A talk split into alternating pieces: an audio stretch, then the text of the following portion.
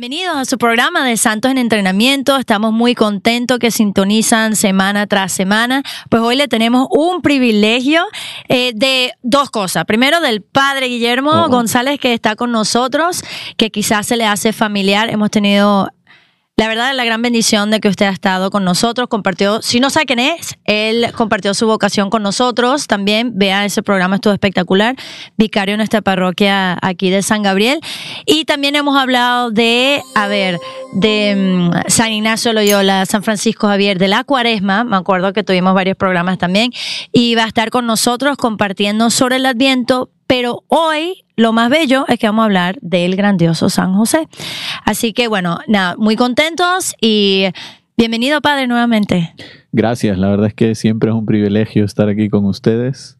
Eh, ya dije, ¿no? Que el año pasado alguien me dijo que había estado mucho aquí, pero este año he venido poco. Ya. Así que, Así va- que vamos por esta, años. otra y más. Eso es. ok, El ok. otro año tengo que estar mucho y el otro poco.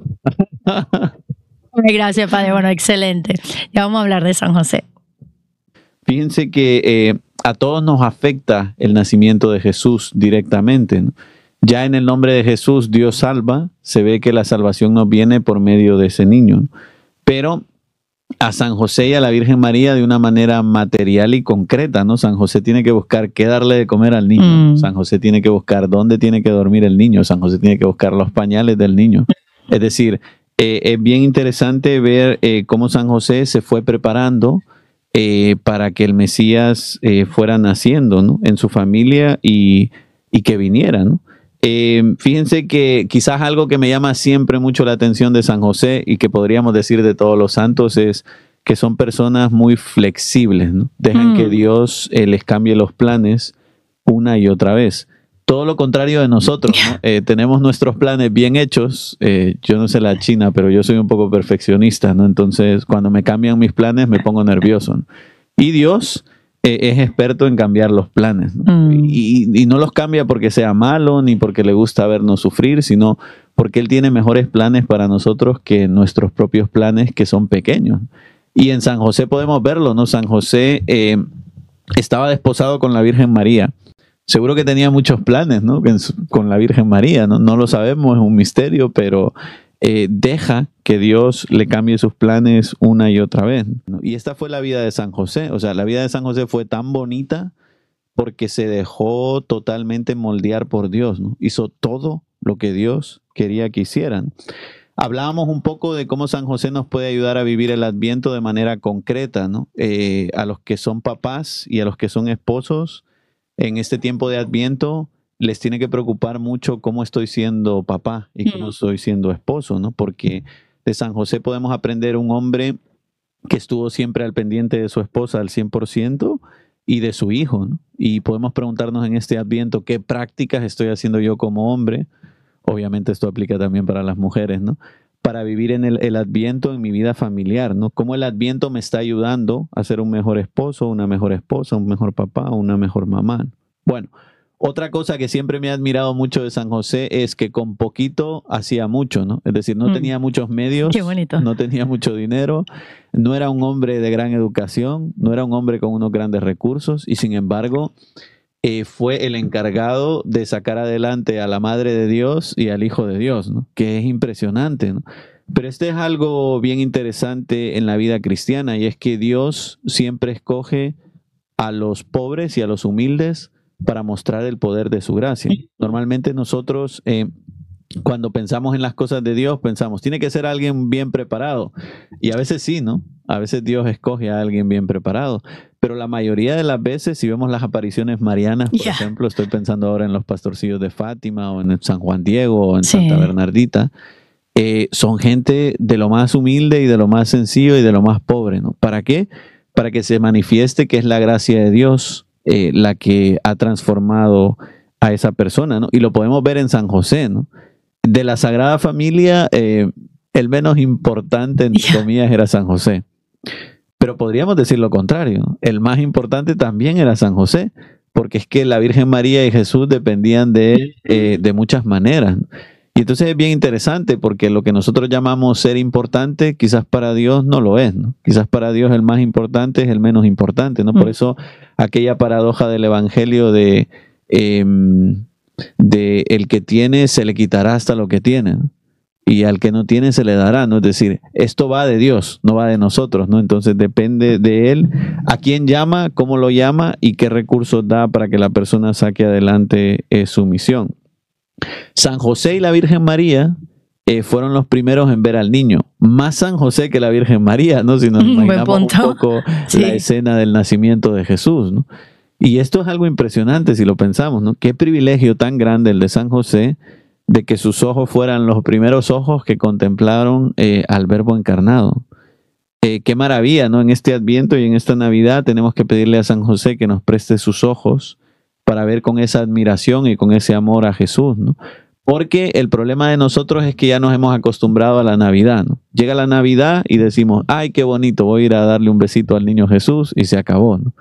Y me vuelvo a mi casa y ya no me acuerdo de la Navidad. Y tenemos que pedirle a San José que sea algo real para nosotros la Navidad, ¿no? Como lo fue para él. Es que San José no podía darle un besito al niño Jesús y olvidarse de él. Es que el niño mm. vivía con él y el niño lloraba y el niño tenía hambre y al niño había que cambiarle Excelente punto. Entonces, eh, qué bonito sería que esta Navidad para nosotros eh, busquemos cosas concretas en nuestra casa eh, que queremos hacer, ¿no? Para cambiar en este tiempo de Adviento y en este tiempo de Navidad. Fíjense que la vida de San José, eh, decía China, y es verdad, que mm, poquito sabemos de San José por las Sagradas Escrituras. Ahora, lo poquito que sabemos es maravilloso, porque el texto dice que era un hombre justo, que por cierto, eh, la Escritura dice poquísimas veces eso de cualquier persona. Entonces ya podemos ver la importancia de San José en que la Biblia diga que era un hombre justo. Pero lo poquito que sabemos de San José lo sabemos eh, básicamente por dos textos del Evangelio de Mateo, que son lo que llamamos los sueños de San José, mm. que es algo bien interesante, ¿no? Ya nos muestra cómo José estaba atento a Dios hasta en sus sueños. Yo no sé ustedes, pero yo cuando me duermo, me duermo.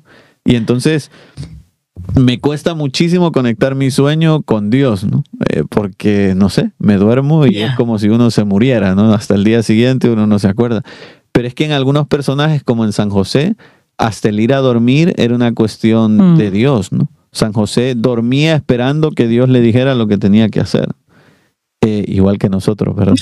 Quisiera. Y entonces es impresionante, por eso este tema de los sueños, ¿no? Fíjense que el primer sueño está en Mateo 1, del 18 al 25. Aquí vemos ya en la primera ocasión en la que Dios le cambia los planes a San José. Dice el texto que María estaba embarazada. Y la escritura no nos dice mucho de esto, pero nos lo podemos imaginar. ¿no? Nazaret es un pueblo pequeño hasta el día de hoy, no, no es una gran ciudad. Entonces en Nazaret todo el mundo se conocía, ¿no? Y tenemos pasajes en el Evangelio que nos lo enseñan, ¿no? Jesús era el hijo del carpintero, es decir, todo el mundo sabía en Nazaret quién era Jesús. Por eso podemos pensar en Nazaret como cualquier pueblo eh, donde las noticias vuelan, ¿no? Es decir, no es solo que San José se diera cuenta que la Virgen estaba embarazada, es que todo el pueblo se dio cuenta de que María estaba embarazada. Y como sabemos nosotros por experiencia, por desgracia, cuando corre una noticia de esas en los pueblos, eh, no es para bien, ¿no? No es que la gente diga, María está embarazada, qué bien, María está embarazada. ¿no? ¿Se imaginan ustedes las habladiduras y los chismes entre los vecinos de Nazaret eh, que habían? ¿no? Todo el mundo sabía, porque era de conocimiento público, que José estaba desposado con María. Y todo el mundo después sabía, porque era de conocimiento público, que María estaba embarazada y el niño no era de José. Y entonces podemos imaginarnos todo lo que sufrieron tanto José, eh, como la Virgen María, ¿no? En esa época, porque ahorita es un escándalo, pero imagínense en esa época. Ya. Exacto, y yo creo que hemos romantizado un poco el texto del Evangelio, ¿no? Como oímos lo del ángel y tan bonito, se nos olvida esta dimensión dramática, todo lo que tuvieron que sufrir eh, San José y la Virgen María. Ahora, vemos en un detalle del Evangelio el corazón tan bonito que tenía San José, ¿no? Porque dice el texto que San José, no sabiendo qué había pasado, el pobre estaba más confundido que nadie, eh, decidió repudiar a María en secreto. Y yo me imagino, no sé porque no soy San José, ¿no? Pero me imagino que San José diría, ¿qué habrá pasado? No, no lo entiendo, pero yo sé que María es buena y yo sé que María no ha hecho nada mal, ¿no? Entonces, para no perjudicarla, voy a repudiarla en secreto. ¿Por qué? volvamos hacia atrás, ¿no? No repudiarla en secreto significa que a María tendrían que haberla apedreado, como sabemos por el Evangelio, ¿no? ¿Se acuerdan aquel texto de la mujer adúltera? Eh, donde Jesús la defiende, ¿no? Pero esa era la ley en Israel. Si San José no hubiera repudiado en secreto a María, eh, los vecinos del pueblo habrían ido a agarrar cada uno su piedra y a buscar a la Virgen María. Mm. Entonces es bien interesante ver hasta este pequeño detalle de San José. ¿no? Yo creo que es porque San José claramente confiaba en que María no había hecho nada mal y que María era fiel. Pero es bien interesante, incluso a una cuestión legal y de la ley, eh, eso salva a María, ¿no? El que José decida repudiarla en secreto. Em, me encantaría otro día, porque si no estoy hablando de esto todo el día, venir y hablar de los silencios de San José. ¿no? ¿Cuánto silencio nos oh, falta en nuestra vida? Nos encanta hablar. Yo el primero voy a estar hablando casi una hora. Eh, pero a veces las mejores palabras son quedarse callado. Y en el Evangelio podemos interpretar que San José no sale mucho en el Evangelio, no porque no esté presente, sino porque sabía callar. Y en ese saber callar, Dios habla. Mm, ah, buen punto. Y qué maravilloso es, ver cómo Dios habla en los silencios de San José. En este silencio, San José no dice nada, decide repudiar en secreto a María. Dios está hablando al pueblo. Y es maravilloso verlo así, ¿no? Eh, San José, como decía yo antes, no entiende lo que está pasando, pero lo deja todo en manos de Dios. Confianza, ¿no? Otro tema eh, que cómo nos cuesta, ¿no? Es decir, cuando pasa algo que no sabemos por qué, enseguida nos empezamos a quejar con Dios o a enojarnos con Dios o a armar un berrinche en el peor de los casos. Y es tan triste porque al final es, es que no creemos que Dios es nuestro Padre y que nos cuida. No creemos que la Virgen María es nuestra Madre y nos cuida e intercede por nosotros. Pero San José tenía este punto bien claro, ¿no? Porque decidió repudiar a la Virgen María en secreto. Bueno, viene el primer sueño que la verdad es que yo no sé ustedes, pero yo me lo imagino temprano en la mañana. Okay. Eh, me lo imagino el mejor sueño, ¿a qué hora es? A las 2, 3 de la mañana, pues me imagino a San José a las 2, 3 de la mañana durmiendo. Y de repente se le aparece el ángel y le dice, José, hijo de David, no tengas reparo en llevarte a María a tu casa, porque la criatura que espera eh, es por obra del Espíritu Santo. Miren, eh, los hombres, ¿no? Podemos identificarnos muchísimo con este texto, ¿no? Es decir, ¿cuál habría sido nuestra reacción? Yo lo pienso, ¿no? Yo me habría levantado y habría empezado a pensar, ¿lo habré soñado? Buen punto, no lo había pensado. Sí, verdad. verdad? Me habló el ángel, me habló mi subconsciente. Tengo que hacerle caso, no tengo que hacerle caso. O sea, a mí me habían atacado mis dudas. San José, no, no y aquí podemos ver en que en esas no dudas de San José vemos el corazón de un hombre diferente. Dice el texto que San José se levantó y fue a traer a la Virgen María y empezó a tener vida con ella eh, de lo más normal.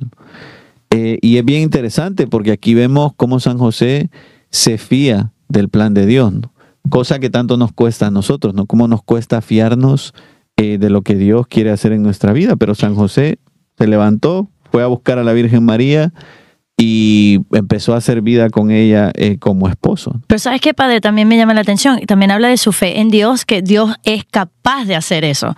O sea, ¿sabes? Porque quizás algunas personas no piensan que Dios es capaz de cosas así extraordinarias. So, ahorita no me escuchando le digo, usted debería hacer un retiro de San José. No, ¿verdad? O sea, hay un fin de semana para hombres o para mujeres de, de San José, porque está hablando muchas cosas que no, no había pensado. Está precioso. Sí, entonces,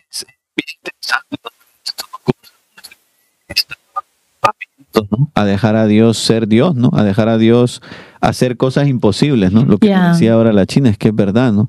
Nos pasa en nuestra vida, ¿cuántas veces nos estancamos porque pensamos, esto es imposible?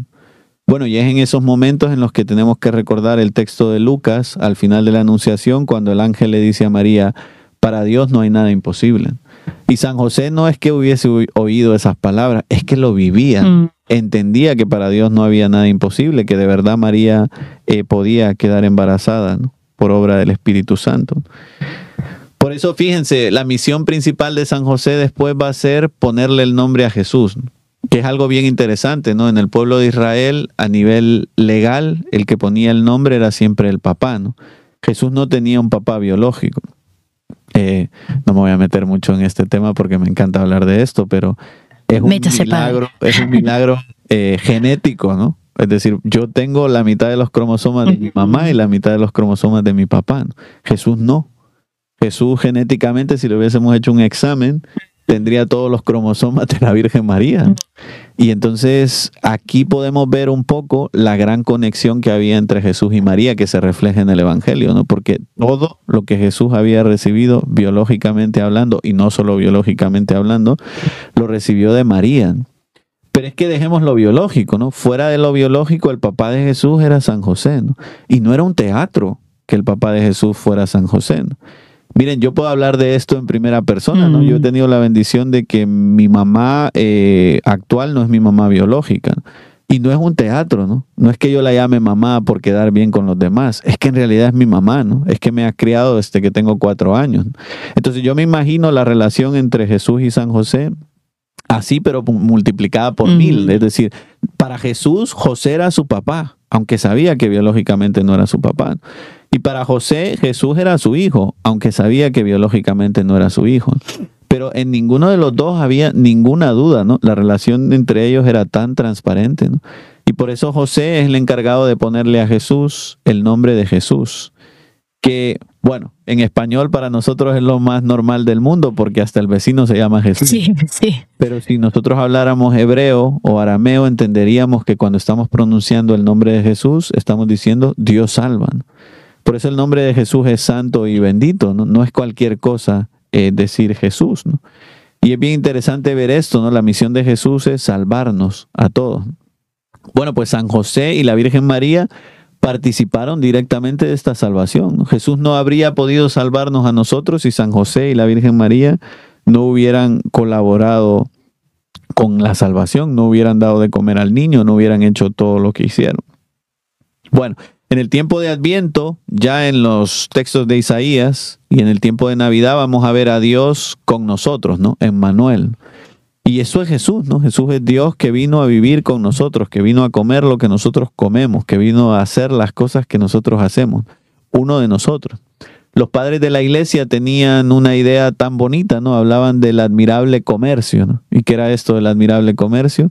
Que Dios se ha hecho hombre para que nosotros los hombres podamos ser como Dios. ¿no? Mm. Esto es el Adviento, esto es la Navidad, ¿no?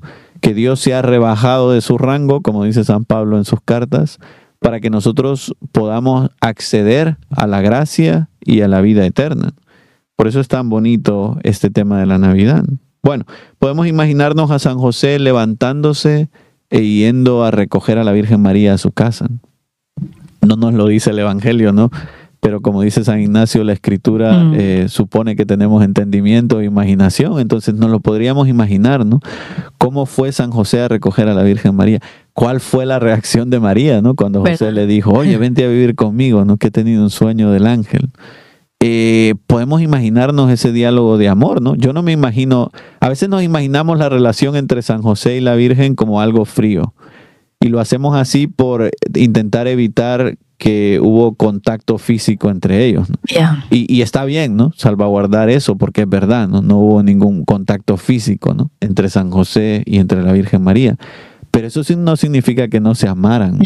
A veces, eh, y esto los que son consagrados y los que somos sacerdotes lo entendemos perfecto. Nosotros amamos a mucha gente sin necesidad de besarlos, sin necesidad de abrazarlos, sin necesidad. Es un amor eh, totalmente, podríamos decir, puro, ¿no? Eh, a veces nos cuesta, ¿no? Pero en general, eh, Dios nos ha dado la gracia o nos da la gracia cuando nosotros nos abrimos a ella de amar a la gente de una manera con todo el corazón, pero de una manera totalmente pura, ¿no? Pues yo me imagino la relación entre San José y la Virgen María con algo parecido, ¿no? Se amaban profundamente, ¿no? La Virgen María era el amor de la vida de San José, ¿no? Y San José era el amor de la vida de la Virgen María, pero de una manera eh, casta y pura como no nos lo podemos imaginar. Es que no nos lo podemos imaginar. Ni nosotros que somos consagrados, Yeah, que hacemos yeah. todo lo posible por vivir la pureza y la castidad, nos lo podemos imaginar. ¿no? Y menos los casados, ¿no? Que viven su matrimonio de una manera tan diferente, ¿no? A como lo vivían San José y la Virgen María. Pero, como digo, ¿no? esto no significa que no se quisieran. Al revés. El amor entre San José y la Virgen María era tan puro que se querían más que cualquier matrimonio del mundo. Por eso yo siempre digo a la gente, el matrimonio perfecto y la familia perfecta existen y están en el cielo, ¿no? en la Mm. Sagrada Familia. Quitando eso, eh, estamos en este valle de lágrimas. Eh. Todos aquí tenemos algún problemita, ¿no? Nadie es perfecto y entonces siempre hay cosas que purificar en nuestra vida, ¿no? Padre, perdón, una cosita también. A mí no me gusta cuando ponen a San José como un anciano. Ajá. También es como para guardar la pureza a la Virgen. Pero un anciano no va a poder hacer todo lo que tuvo que hacer San José, ir a Egipto y todo lo demás. Pero es como lo que usted dice, para como guardar la pureza, pero no, o sea, no le quites el mérito al pobre San José, ¿sabes? Sí, no, totalmente. Y eso, yo creo que hay mucha gente ahora mismo intentando recuperar la figura de San José como un hombre joven, Yeah. porque es verdad, o sea, con todo lo que San José hizo, eh, tiene más sentido que fuera un hombre joven, ¿no? aunque en la tradición y en los iconos y en las Sí. pinturas siempre se le pinte como un hombre mayor. ¿no? Bueno, fíjense que otro texto que podríamos meditar es del Evangelio según San Lucas, capítulo 2, eh, del 1 al 20, que es cuando San José tiene que ir a Belén, ¿no? Y que Jesús nazca en Belén, ¿no? Porque sabemos que ellos vivían en Nazaret, ¿no? Como dice la canción de Adviento, de Nazaret a Belén hay una senda, ¿no? Es decir, es un caminito largo, ¿no? Es decir, es casi atravesarse toda la Tierra Santa. Y luego resulta que por un censo del emperador, como ustedes saben porque han leído el Evangelio, eh, San José se tiene que ir a, a Belén y se tiene que llevar consigo a María y al niño. Es providencial, ¿no? Porque todas las profecías decían que el Mesías iba a nacer en. Belén. Si no hubiera habido el censo, qui- quién sabe si Jesús hubiese nacido en Belén, ¿no? Probablemente sí, porque estaba profetizado, ¿no? Pero es bien interesante ver cómo Dios incluso usa los acontecimientos históricos para que se haga su voluntad. ¿no? Bueno, pues se imaginan ustedes eh, cómo San José tuvo que tomar al niño y a la Virgen María e irse a Belén. Y se van a Belén, como sabemos, sin saber si van a tener un lugar donde dormir. Eh, ahora que vamos a estar de tiempo navideño, incluso antes, ¿no? En la novena, muchos de ustedes van a estar haciendo las posadas. Y miren, perdónenme por lo que voy a decir, pero hemos romantizado las posadas, ¿no? Yeah. Como vamos ahí, hacemos un cantito, jiji, jaja, y después nos comemos un tamal, pues nos parece la cosa más bonita del mundo, ¿no? Pero miren, bastaría con que un día vayan a una posada y pongan atención al canto que se hace antes de que la gente entre en la casa, ¿no? Yo tengo un montón de memorias como niño de ir a las posadas en El Salvador, ¿no? Las posadas en El Salvador no son exactamente como las posadas mexicanas. Dicen que las posadas mexicanas son mejores, ¿no? Sí, no sé. tienen hasta su propia piñata, ¿no? Para la posada. Entonces, yo como no soy experto en, en posadas mexicanas, no me meto ahí, ya que nos cuenten los mexicanos. Pero en El Salvador, yo recuerdo la posada en mi ciudad, era eh, básicamente sacar un- un- una en procesión a San José y a la Virgen María ¿no? por la calle. ¿no? Y entonces iba de una casa a otra, ¿no? Y entonces toda la posada íbamos todos con unos farolitos y con unas velas, que Qué es algo bonito. muy bonito, ¿no? Porque es el tema del adviento, ¿no? De la espera de la luz, que es Cristo. Yo cuando era niño ni me fijaba en eso. Claro, Yo claro. iba a hablar con mis amigos a la posada, ¿no? Pero ahora que miro hacia atrás y lo pienso, digo, era tan bonito todo eso y yo no me daba cuenta. Y luego llegábamos a la casa y unos se quedaban adentro y otros afuera y hacíamos el canto de la posada. Y ahí ven el canto de la posada, eh, no lo voy a recitar todo porque si no estamos aquí todo el día, pero se puede ver cómo San José tiene que mendigar un lugar para que Jesús nazca. Y no es que le den el lugar más bonito, es que le dan lo que le sobra de una casa, ¿no? Jesús nace entre animales. Jesús nace eh, en un lugar que olía mal probablemente. Entonces, no romanticemos las posadas, al revés, ¿no? Siempre que vayamos a las posadas, eh, que sirvan para que meditemos en realidad en lo agobiante que tuvo que ser para el pobre de San José, ¿no? Eh, andar buscando un sitio donde naciera el Mesías con su esposa. Bueno, Creo que uno, nada más para ponerlo en contexto, claro, uno tiene el pesebre y se ve súper lindo y la vaquita, pero en un retiro decía, bueno, ¿qué tal si tiene un hijo recién nacido? ¿Lo podrías donde está? ¿Sabes dónde ponen el gato? O sea, o sea, así el Sí, gato con todos los pelos de gato, o sea, Claro, tú pondrías a tu hijo donde, donde duerme el gato. O porque no mucha gente vive en una finca, pero no romanticemos, como dices, o sea, esto fue una situación crítica, ¿no? Sí, Crítica. fue una situación crítica donde, porque situaciones críticas nosotros tenemos muchas, ¿no? Pero una situación crítica donde José y María confiaron en la providencia de Dios, cosa que a nosotros eh, nos cuesta tanto, ¿no? Eh, nosotros nos agobiamos tanto por las cosas de este mundo que a veces perdemos a Dios, ¿no? Yeah. Por estar tan agobiados, pero ellos dos, dentro de su humildad y su sencillez, pues bueno, hicieron lo que tenían que hacer y luego dejaron lo demás en manos de Dios. Y lo aceptan, padre, que es otra cosa, no por interrumpirlo, pero Sí. uno diría, pero por favor. Sí. O sea, si alguien tiene privilegio para tener un mejor nacimiento, una mejor recepción, sería la Virgen. No es por nada. A veces uno dice, oh, mira, come allá o siéntate allá, vas a dormir aquí. Y uno dice, bueno, pero no habrá otro lugar mejor para mí. O sea, pero lo aceptan, ah, está bien. Sí, maravilloso. Y, es que es eso, ¿no? Al final eh, es el orgullo y el amor propio, ¿no? Si vamos a nosotros mismos, eh, queremos ser humildes, tratamos de ser humildes, pero con maquillaje, ¿no? O sea, siempre estamos diciendo, quiero ser humilde, quiero ser, pero actuamos, ¿no? Al final es falsa humildad, ¿no? Que diría, que diría Santa Teresa de Ávila, ¿no? Porque eh, ma- nos maquillamos para querer ser humildes, pero en San José y en la Virgen María podemos ver que no hay maquillaje, no hay máscaras, ¿no? Es decir, esa humildad y esa sencillez es lo que tienen en el corazón. Y por eso nosotros tenemos que pedirle al Señor esto, ¿no? Que nuestra humildad no sea una farsa, ¿no? Ujú. Sino que de verdad eh, nos conformemos con lo que Dios nos da, ¿no? Porque este es el problema, ¿no? Eh, el corazón humano está hecho de tal manera que deseos siempre vamos a tener, deseos de más. He comido y tengo más hambre, he bebido y tengo más sed, ¿no? Eh, siempre, porque el corazón humano está hecho así, ¿no?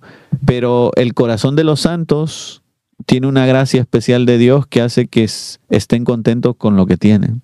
Aunque sigan teniendo hambre, aunque sigan teniendo sed, aunque tengan incomodidad, ¿no? Y esto es algo que nosotros tenemos que pedirle al Señor. Bueno, sueño número dos, ¿no? Porque si no, no acabamos. Eh, Mateo 2, del 13 al 18. ¿no? Otra vez, San José está muy dormido. Imaginémonos otra vez, 2, 3 de la mañana, ¿no? Sueño profundo. Y de repente José tiene un sueño en el que el ángel le dice, levántate, toma al niño y a su madre y vete a Egipto. Y entonces, otra vez, ¿no? Yo me pongo a imaginar, ¿no? Si yo hubiese sido San José, hubiera dicho, ay, son las 3 de la mañana. Eh, ya, ya mañana, ¿no? Ya. Ya mañana me levanto, hago las maletas, despierto Sí, a María. Y sin embargo, Sí. dice el texto que José se levantó, tomó al niño y a su madre y se fue. ¿Se imaginan ustedes eh, lo que tuvo que ser levantar a María, levantar a Jesús y hacer maletas a las 3 de la mañana para irse a Egipto Mm. y empezar a caminar a las 3 de la mañana para irse a Egipto? Ahora, hay aquí un rasgo bien interesante y es que San José cuando Dios le pedía algo, lo hacía rápidamente, ¿no?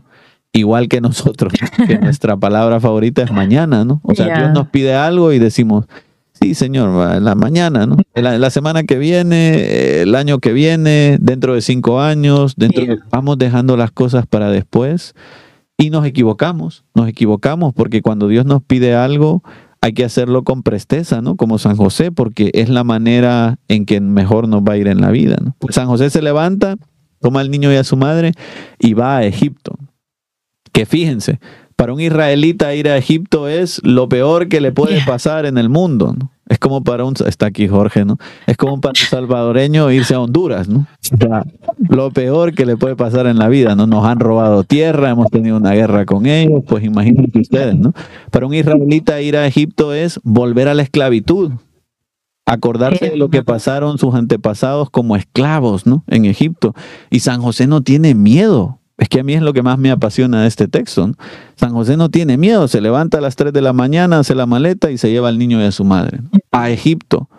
Y me surgen un montón de preguntas. Aquí nosotros somos inmigrantes, ¿no? Eh, ¿De dónde iba a sacar dinero? ¿Dónde iba a trabajar? ¿Dónde iba a vivir? ¿Cómo iba a aprender árabe? O sea, no sé. Yo hubiera, me hubiera puesto a pensar en todas estas cosas antes de irme. San José dice el texto, se levantó, tomó al niño y a su madre y se fue. Ya se preocupó después de dónde iba a vivir, ya se preocupó después de cómo aprender árabe, ya se aprendió después de, de buscar un trabajo y todas estas cosas. ¿no? Y es gracias a la rapidez con que San José eh, responde a la voluntad de Dios que el niño vive, ¿no? Mm. porque sabemos que Herodes mandó a matar a todos los niños pequeños ¿no? En la Tierra Santa. Si San José hubiese sido como nosotros y hubiese dicho, ay, me voy a quedar un día más aquí, el niño se muere, ¿no? Mm. con la matanza de los santos inocentes. Entonces es bien interesante este tema porque cuántas veces Dios quiere hacer maravillas en nuestras vidas y deja de hacerlo por nuestra lentitud. porque Él nos pide algo y nosotros dejamos las cosas para después. De San José hoy podemos aprender eh, que cuando Dios nos pide algo no puede esperar. ¿no? Hay otras cosas que pueden esperar. Miren, este es un pleito que yo tengo con mucha gente de mi parroquia, que cuando yo les pido algo a veces me dicen, sí, bueno, ya lo voy a hacer después. Y muchas veces, a veces no, porque las cosas pueden esperar. Pero a veces que las cosas no pueden esperar, yo les digo, pero ¿por qué esperas? ¿no? O sea, de verdad que cuando decimos amar a Dios sobre todas las cosas es amar a Dios sobre todas las cosas. Y entonces hay otras cosas que pueden esperar. Eh, y a veces eso va a significar que tu esposo espere, que tu esposa espere, que tus hijos esperen, eh, que el padre Guillermo espere, mm. que otras cosas esperen. Y no nos tiene que dar ningún remordimiento porque siempre que estamos haciendo las cosas de Dios, estamos amando a los demás. ¿no? no nos tiene que dar miedo, no siempre vivimos en esa contraposición entre Dios y la familia, ¿no? o Dios y mi vocación, o Dios, y no están peleados, son totalmente reconciliables. Es decir, cuando hacemos las cosas de Dios, estamos haciendo las cosas de tu familia. O sea, si tú de verdad amas a Dios, de verdad vas a amar a tu esposo. Y, y, si de verdad amas a tu esposo, de verdad vas a amar a Dios. Es decir, estas cosas están muy conectadas y lo podemos ver en San José, ¿no? que era un hombre que amaba profundamente a Dios y porque amaba a Dios y tenía su corazón lleno de Dios, amaba profundamente a su esposa y a su hijo. Eh, no eran cuestiones peleadas para él, ¿no? no es que él dijera, no, es que como tengo que cuidar a María, eh, no voy a rezar, o no me voy a mm. encargar de Dios, ¿no? o no voy a dar el diezmo, o no voy a hacer esto, cosa que nosotros hacemos. Si es que hasta a mí me pasa que no estoy casado, ¿no? Que a veces digo, ah, porque tengo que hacer esto, no puedo hacer lo otro. No, es decir, las cosas son reconciliables, ¿no? Se pueden hacer eh, dos cosas a la vez. Pensemos, ¿no? ¿Cuántos años? No lo sabemos porque la escritura no nos dice nada. ¿Cuántos años estuvo la Sagrada Familia en Egipto? Estaba pensando eso cuando estaba hablando yo, hmm, no sé. Porque en Egipto los pocos cristianos que hay eh, tienen una tradición bien fuerte, ¿no? De los lugares donde estuvo la Sagrada Familia y de acordarse de la Sagrada Familia, ¿no? Es decir, no es ningún teatro, en realidad estuvieron ahí, ¿no? y cuántos años, ¿no? Eh, estuvieron ahí. Eh, nosotros tenemos la experiencia de haber venido a este país quizás hace muchos o pocos años y sabemos toda la nostalgia que hay detrás de estar fuera de tu país, ¿no? Podemos imaginarnos que en San José, en la Virgen María y en Jesús había un poquito de esta nostalgia, ¿no? De su tierra, de volver a su tierra, ¿no? Eh, de volver a sus costumbres, de volver a sus raíces, ¿no? ¿Cuánto tiempo estuvieron en Egipto? Hasta que les avisaron eh, que podían volver. Y vuelven. Y uno podría decir, ahora ya vida tranquila para San José. No, y lo sabemos por la escritura, ¿no? Ahora vienen unos años que llamamos de Nazaret, ¿no? Que es la vida escondida de Jesús. Sabemos poquísimo de los años de Jesús en Nazaret, mm. poquísimo. Pero miren, eh, porque sepamos poquísimo no quiere decir que no sean importantes. A veces reducimos la vida de Jesús a su ministerio público. Les tengo malas noticias, ¿no? El ministerio público de Jesús duró poquísimo. Entonces, si reducimos su vida al ministerio público, estamos reduciendo la vida de Jesús a nada. Y entonces tenemos que recuperar el asombro y pensar en la infancia de Jesús y en los misterios de la infancia de Jesús, porque todo lo que Jesús aprendió en la infancia es lo que después eh, practicó como adulto, ¿no? En su humanidad, ¿no? Alguno de ustedes puede pensar, no, ya lo sabía todo, ¿no? Bueno, ya lo sabía todo en su naturaleza divina, ¿no? Pero en su naturaleza humana, como todos y cada uno de nosotros, tuvo que aprender a caminar, tuvo que aprender a hablar, tuvo que aprender modales y todo eso de quién lo aprendió, de San José y de la Virgen María, ¿no? Por eso son figuras tan importantes. Bueno, pues que recuperemos un poquito el asombro por la infancia de Jesús, ¿no? Fíjense que yo he tenido la bendición de estar en Nazaret, quizás algunos de ustedes también, y es impresionante, ¿no? Cuando uno va a la cueva donde vivía San José, la Virgen María y el niño. Nada romántico. Cualquiera sí, puede pensar, ay, una casa muy bonita. No, no, no, nada romántico. O sea, tres piedras ahí mal puestas, una oscuridad tremenda, una humedad tremenda. Ahí vivían San José y la Virgen María como cualquier pobre de Nazaret. Y es interesante por eso la vida de Nazaret, ¿no? porque son cosas que no sabemos mucho, que nos parecen irrelevantes, pero que es donde se forjó Jesús. Yo recuerdo cuando yo estaba en el seminario, teníamos un formador que siempre nos decía que íbamos a hacer el, eh, íbamos a ser sacerdotes así como fuimos seminaristas. Y entonces nos decía, si tú eres un seminarista Aragán, vas a ser un sacerdote Aragán. Y si tú eres un seminarista mediocre, vas a ser un sacerdote mediocre, pero al revés, ¿no? Si tú eres un seminarista obediente, vas a ser un sacerdote obediente. Eh, podríamos decir lo mismo de la vida de Jesús, ¿no? Todo lo que Jesús después fue en su ministerio público, ya lo había empezado a vivir en su infancia, ¿no? Por eso son todavía más importantes la figura de San José y de la Virgen María. Bueno, voy a terminar hablando, esto no está en el Evangelio, pero somos católicos, ¿no? nosotros creemos en la escritura, ¿no? A veces somos un poco luteranos nosotros, no solo está en la Biblia, luterano habría que decirle a toda esa gente, ¿no? Creemos también en la tradición y San José es el patrono de la buena muerte. Y algunos se podría preguntar, ¿por qué? ¿no? ¿Por qué San José es el patrón de la buena muerte? ¿no? Bueno, pues lo es porque la tradición nos cuenta que cuando San José se murió, eh, estaba junto a Jesús y junto a María. Eh, de manera física quizás no nos va a pasar esto a ninguno de nosotros, ¿no? Pero qué bonito sería morirse viendo a Jesús y viendo a la Virgen María, ¿no? La muerte de San José eh, tuvo que ser algo muy bonito. Imagínense ustedes, ¿no? Morirse viendo a Jesús y viendo a la Virgen María. Y por eso eh, San José es el patrono de la buena muerte, ¿no? Porque en el fondo invocar a San José es invocar que nosotros muramos eh, viendo a Jesús o cerca de Jesús, viendo a María y cerca de la Virgen María. nos da miedo la muerte, ¿no? El tiempo de Adviento es muy propicio para hablar de la muerte y a todos nos da miedo, ¿no? Yo veo las caras cuando empiezo a hablar de la muerte, todo el mundo me empieza a mirar como, Ay, ya está este cura otra vez, esos temas, ¿no? Fatalísticos. Pero es que no nos tiene que dar miedo la muerte, ¿no? Para los que creemos en Cristo, dice el prefacio, del, el primer prefacio de la misa de funeral, ¿no? Para los que creemos en Cristo, la, la vida no se acaba, se transforma. Y San José tenía esto claro, ¿no? Por eso seguro que no se murió triste, ¿no? Se murió con una sonrisa en los labios, porque sabía, ¿no? Que iba a morir en buenas manos, en las manos de Jesús y en las manos de María, y que su vida se iba a transformar. Piense eh, que en la casa de la Sagrada Familia, bueno, aquí hay pleitos teológicos, ¿no? No querría meterme mucho en eso, pero Jesús no tenía pecado porque era Dios. La Virgen María no tenía pecado, ¿no? No hace mucho celebramos la Inmaculada Concepción. Bueno, la Virgen María no tenía pecado por una gracia especial. No era Dios, pero Dios le dio una gracia especial, ¿no? Para preservarla del pecado porque iba a ser la madre de Dios.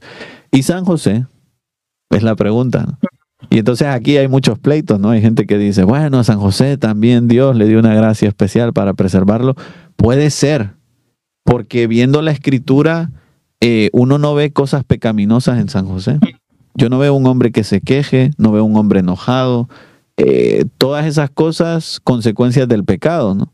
En mí mismo sí lo veo, ¿no? Porque tengo pecado original. En San José no lo veo. Entonces puede ser que San José tuviera una gracia especial. Pero también puede ser que San José tuviera pecado original, ¿no? Y que supiera controlarlo bastante bien, ¿no? Que fuera un hombre tan santo que ya el pecado original casi ni se notaba en él. Bueno, lo pensemos como lo pensemos, con gracia especial o con pecado original, podríamos decir, el más pecador de la Sagrada Familia era San José, porque ni era Dios ni era la madre de Dios, ¿no? Pero aún así eh, vemos el corazón de un hombre profundamente enamorado de Dios. Y por eso quería hablar de esto.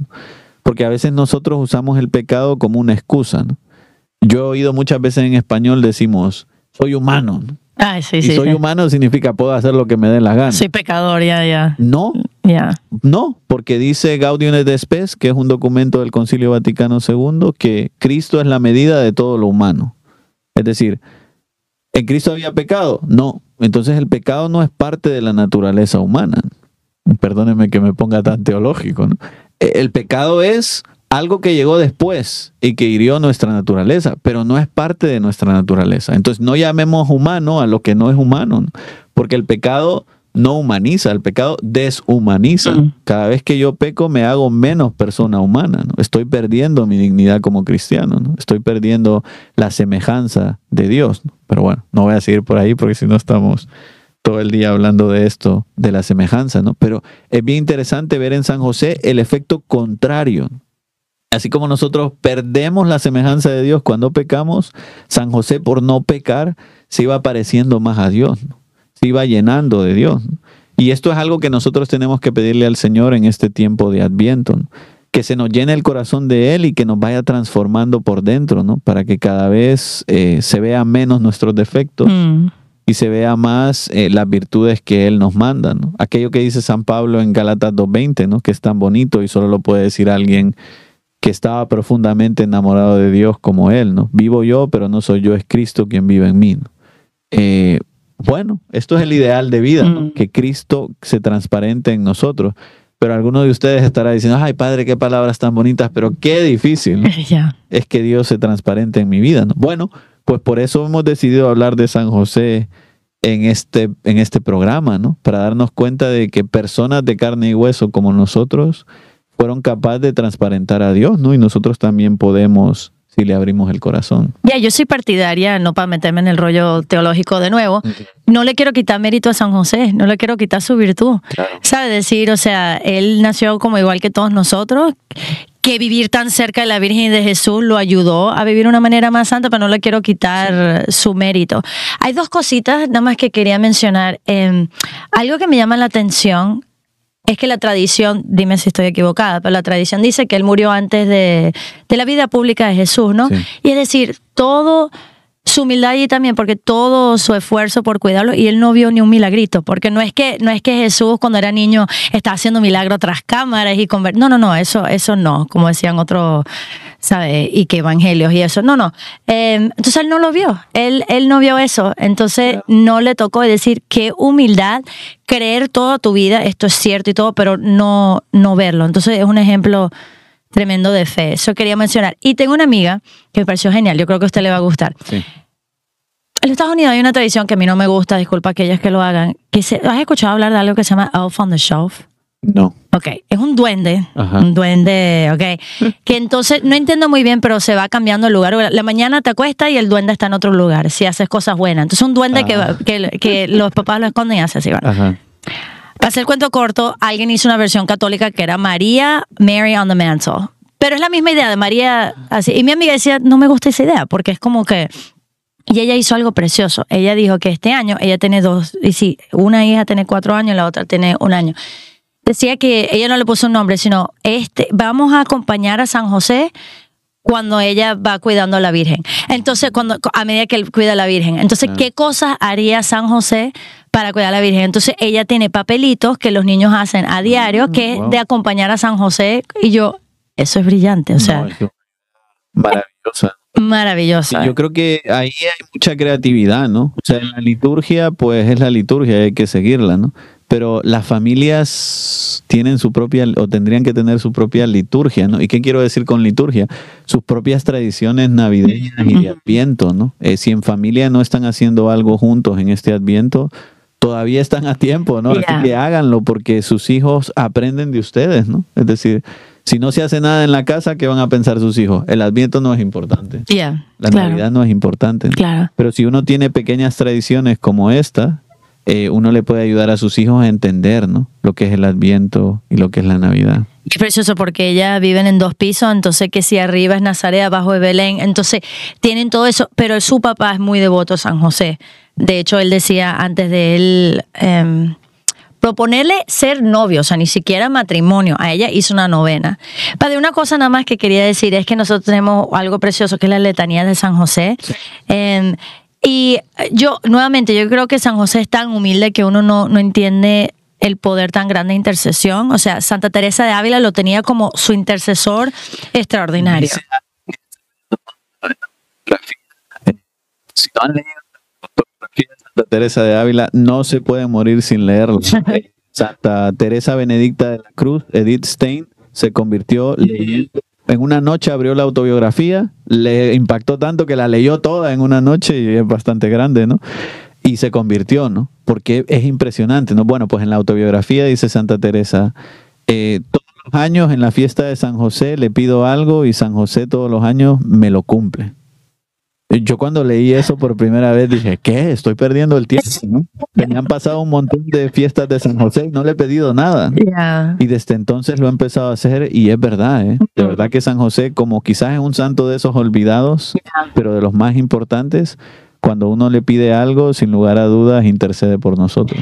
Y una tradición reciente, bueno, no sé si es reciente, pero se ha popularizado de también como uno se consagra a la Virgen María, una consagración especial a San José, pero la letanía es extraordinaria, o sea, algunas de las cosas José es justísimo, castísimo, prudentísimo, espejo de paciencia. O sea que yo creo que los hombres si hicieran un examen de conciencia con esto, en vez de poner José, diría, diría Jorge. Jorge, espejo de paciencia. Jorge valentísimo amante de la pobreza. Pero mi favorito, bueno, dice, mira, gloria de la vida doméstica, custodio de la Virgen, esperanza de los enfermos, pero el que más me gusta es el terror de los demonios. Y eso es tan precioso porque uno no lo ve como terror de los demonios y hay una imagen de él pisando, no una serpiente, como si fuera un dragón, con la mano afuera agarrando al niño Jesús, no se nos ocurre, pero es verdad. O sea, cuántas veces quisieron matar a Jesús y él los protegió. O sea, un terror, su pureza es un terror para los demonios. Y usted había mencionado los pastorcitos de Fátima. Si mal no recuerdo, el en el milagro del sol, cuando la gente está viendo el milagro del sol, los pastorcitos están viendo otras cosas. Se le aparece la Virgen, primero con la Virgen del Carmen, luego la Virgen Rosario, así, pero ven una visión de San José con el niño bendiciendo el mundo. Entonces, tiene un rol mucho más grande de lo que pensamos, como que, ah, él fue el papá adoptivo de Jesús, qué bonito, pero tiene un rol para nosotros también. Sabes que yo creo que es muy importante. Sí, o sea, quizás porque que de Dios hemos perdido un poco la idea de que San José es nuestro padre, ¿no? Pero es, o sea, si decimos de la Virgen que es nuestra madre, ¿por qué no vamos a decir de San José que es nuestro Padre, ¿no? Yo pienso también como bien consagrada la necesidad de rezarle a él, él, cuidó, cuidó y custodió mucho a la, a la Virgen, entonces también le, le pido que interceda por él. Oh, padre, bueno, yo aprendí demasiado, lo que aprendí más que todo es que usted necesita dar un retiro sobre esto, porque es que cada cosa que decía, yo digo, después le pido las notas, vuelvo a escuchar esto, porque esto es todo un, todo un retiro, porque obviamente uno puede pensar en la vida de Cristo, en la vida de María, pero hay algo tan especial de la humanidad, obviamente San José, que nos puede hablar mucho. Muchas gracias, Padre. Y antes de irnos, ¿podría hacer una oración final, por favor? Gracias. Espíritu Santo, amén. Pedimos al Señor que nos ilumine, eh, que ilumine nuestras mentes por intercesión de San José a todas estas personas que nos están escuchando, especialmente a los hombres, para que en este tiempo de adviento eh, seamos transparencia de Dios, aprendamos a decir siempre sí a la voluntad de Dios y aprendamos a hacer la voluntad de Dios rápido, como San José, que no pongamos peros a Dios, que no pongamos obstáculos a la gracia de Dios y que dejemos que Él haga de nuestra vida una obra de arte, como lo hizo con San José. Pedimos todo esto a Jesús rezando la oración que Él nos enseñó. Padre nuestro que estás en el cielo, santificado sea tu nombre, venga a nosotros tu reino, hágase tu voluntad en la tierra como en el cielo. Danos hoy nuestro pan de cada día, perdona nuestras ofensas, como también nosotros perdonamos a los que nos ofenden. No nos dejes caer en tentación y líbranos del mal. Amén. San José ruega por nosotros. En el nombre del Padre y del Hijo y del Espíritu Santo. Amén. Muchas gracias, Padre, de nuevo por estar con nosotros. Y ustedes que nos están viendo, por favor, ya vieron qué espectacular estuvo este programa. Pásenselo a sus amigos, a los hombres de su familia también. Em, y no se vayan, porque la semana que viene vamos a profundizar más sobre la Virgen María, especialmente en este tiempo de Adviento. Que Dios lo bendiga y nos vemos en la próxima. Bye bye.